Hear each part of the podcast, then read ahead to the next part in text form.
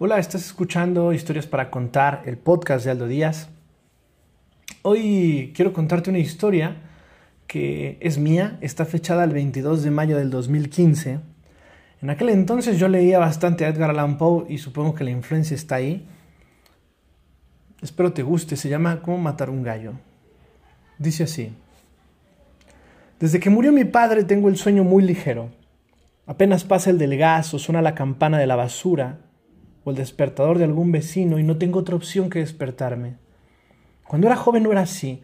Podía dormir de un tirón hasta las doce horas sin inmutarme. No importaba si hacía calor o frío, si la vecina del cinco regañaba al chiquillo a viva voz porque no se quiere beber el chocomil con huevo, o si las sábanas estuvieran mal dobladas y encimadas. Recuerdo una vez para Navidad que dormí setenta y dos horas de corrido. ¡Setenta y dos! ¡Qué maravilla! Tres días dormido. Y luego, la diabetes de mi padre, su gangrena, su dolor de pierna, su amputación, sus constantes quejas por la noche, la vela que se fue consumiendo poco a poco a quejidos y lamentos nocturnos, levantarse a limpiarle las heridas, darle calmantes, revisar el botón de anestésico, ajustarle la almohada, estar al pendiente de que se muriera tranquilo. Fueron más de doce meses porque recuerdo bien la cena de Navidad con la tía Susi, cuando ya no podía hacer nada. Recuerdo cuando se quejó con la policía por las viejas ruidosas que jugaban a las cartas en verano, y el padre que vino a darle los santos óleos en otoño. Es ridícula esa iracunda necesidad de volver a ser niño cuando se esté enfermo y viejo. Necesitas de alguien que venga a limpiarte las lágrimas y los mocos y la caca. Y yo, su único hijo, ¿Qué podía hacer además de enfrentar la muerte en silencio, en insomnio, con resignación? Despertarte a las dos, a las cuatro, a las seis de la mañana, ser un incógnito de Morfeo, aprender a vivir de ratitos. Después de su muerte ya no pude volver a dormir de corrido. Apenas un ruido en la calle me despertaba. Apenas el sol se filtraba en la ventana y ya estaba yo con los ojos abiertos. No importaba si era domingo, si había abusado de pastillas o alguna mujer me había hecho compañía. Apenas la ciudad se despertaba, invariablemente yo también. Las cortinas negras, el vidrio antirruido, las sábanas de seda, todo eso eran pequeños placebos para alargarlo veinte, máximo treinta minutos más. Por eso cuando dormía cinco horas, irradiaba felicidad. Si de repente, un martes, después de una larga borrachera, dormía más de cuatro horas, me despertaba con una sonrisa enorme sin importar la cruda. Ya estaba acostumbrado a dormir cuatro horas y la rutina estaba más o menos bien. Yo era feliz con mis inmutables 240 minutos mínimos de sueño diario, con mi dosis de solpidem y mi vasito de coñac. Pero luego vino el gallo. ¿Qué mierdas hace un gallo en una metrópoli de siete millones de seres humanos? Lo recuerdo bien porque tengo la fecha anotada en el refrigerador. 18 de abril, dormí dos horas por el nuevo puto gallo del vecino, a hablar con él en negras y resaltado puto y vecino. Vivía en la calle Ontario, en la colonia Morelos. Una serie larga de departamentos de clase media impuestos en medio de avenidas principales. Hacía 38 años que se habían construido y en aquel entonces se plantaban como lo más alejado de la urbe. La ciudad se fue comiendo los alrededores y terminaron consumiéndose también. No es un paraje agradable, no. La mala planeación hizo que con los años se llenara de cables y de postes, el nivel de la colonia, pobre en su mayoría, no ayudó nunca a la manutención del edificio y por eso las paredes viejas se caen, despintadas, la humedad se las tragó a todos, poco a poquito, piso por piso. Pero se vivía tranquilo y se podía vivir bien. Todo era perdonable. Ni siquiera lamentaba al estúpido niño con su pelota los sábados o a la vecina gorda del piso de abajo que canta banda todo pulmón a la primer provocación. El edificio se cae. El niño, la gorda que canta, las señoras que juegan cartas en el pasillo, la putita del siete que gime fingidamente dos veces por semana y gime más los días de quincena, el roquerito del once que toca de la mierda. Todo es aguantable menos el gallo. Tres y cuarenta de la mañana. Imposible dormir. Googleo. ¿Por qué cantan los gallos? De acuerdo al National Geographic, los gallos cantan cuando sale el sol, cuando tienen hambre o cuando marcan su territorio. Menuda cagada. Estos animales cantan cuando les da su puta gana. Para colmo, el gallo del vecino empieza a cacaraquear a los 2.30 de la mañana y sigue en intervalos de 20 minutos hasta las 9 y 40. Vuelvo a googlear. ¿Por qué cantan los gallos a muy temprana hora? De acuerdo a un tipo llamado Takashi de la Universidad Nagoya en Japón, los gallos cantan porque tienen un reloj biológico. El tipo puso a una serie de gallos a la luz durante días y con precisión de inglés, al amanecer los gallos cantaban, aún si no veían el sol. Los gallos no entienden ni de cambios de horarios, ni de rutinas laborales, ni de pandemia, ni de que el tipo del departamento 15, que soy yo, tiene el sueño muy ligero. No todos cantaban, claro, había gallos con defectos de fabricación que cantaban antes o después. Conclusión. Mi vecino trajo un gallo y para colmo venía con defecto el muy hijo de puta. En retrospectiva, debe haberlo matado desde un inicio sin ese sentimiento culposo que tenemos los seres humanos por la vida de un animal.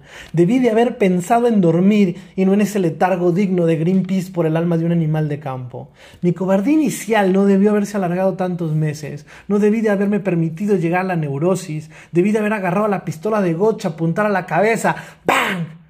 Dormir a destajo. ¿Cuántas veces alimenté al maldito gallo? ¿Con qué frecuencia le aventaba masita por la ventana para que se callara aunque sea por unas horas? Debí de haberlo envenenado de menos ponerle canicas a la tortilla para que se le atragantara el pescuezo. Si tan solo lo hubiera sabido.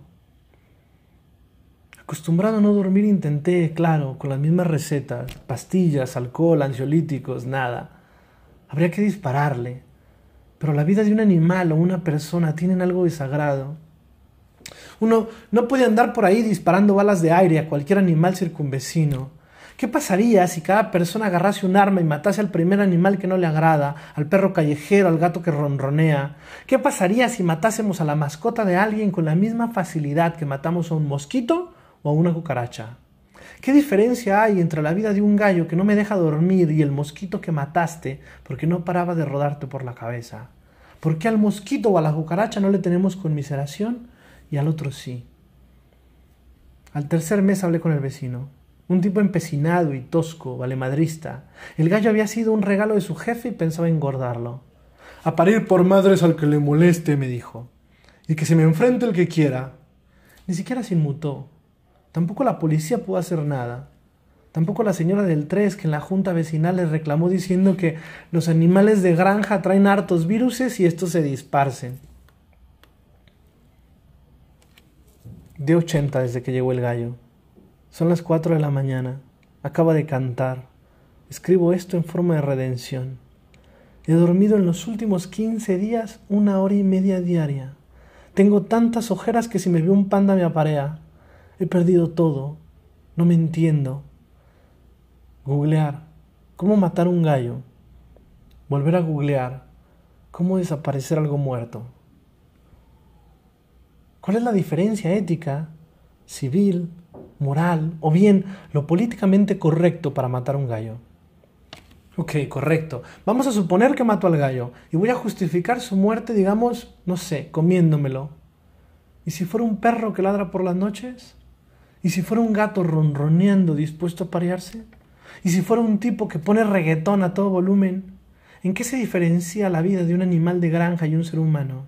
Si al final todo depende de la justificación que tengamos para matarlo. Veamos. Las leyes gringas son muy claras. Si matas tres niños y violas una viejita, te ponen ley marcial, inyección letal y que te perdone Dios. Todos contentos. Aquí no pasó nada. Y luego, claro, está la hipocresía de la sociedad. Y me explico. Un tipo que brutalmente engancha con un arpón a un animal, lo deja medio muerto, lo regresa a su lugar y nadie dice nada. Siempre y cuando a eso le llamemos pesca y hasta se hace entretenido. Pero cuidadito con ponerle un arpón a un panda o a un mapache. Cuidadito porque luego vienen unos tipos a decirte que estás loco y que eso está jodido y te mandan a la cárcel y tal. Entonces, un pez, bien, no pasa nada, anda con tu rey y tu caña, diviértete. Un panda, imposible. Un gallo que canta, bien. ¿Su estúpido dueño inconsciente y apático a los demás? ¿Cuál es entonces la barrera entre nuestras necesidades, nuestra satisfacción, el sueño y la imperturbable ley humana. Levante usted la mano si estaría dispuesto, realmente dispuesto a matar al gallo que no le deja dormir. Contrarrestre si piensa lo mismo de un dueño al que no le importa su sueño. A una policía implícita que no hace cumplir las mismas leyes con que será usted perseguido si mata al gallo o al dueño. ¿Nos falta valentía? ¿Moral? Justificaciones suficientes como para matarnos unos a otros a la primera provocación. Al final fue el olor, la puerta abierta, el gallo suelto cantando por la avenida, el espanto de la señora del doce cuando entró a pedir el dinero de la hojita parroquial, las paredes ensangrentadas, las seis patrullas, los reporteros, la nota roja, el tipo del quince que soy yo, que por fin, por fin, duerme apaciblemente sin escuchar ya nada.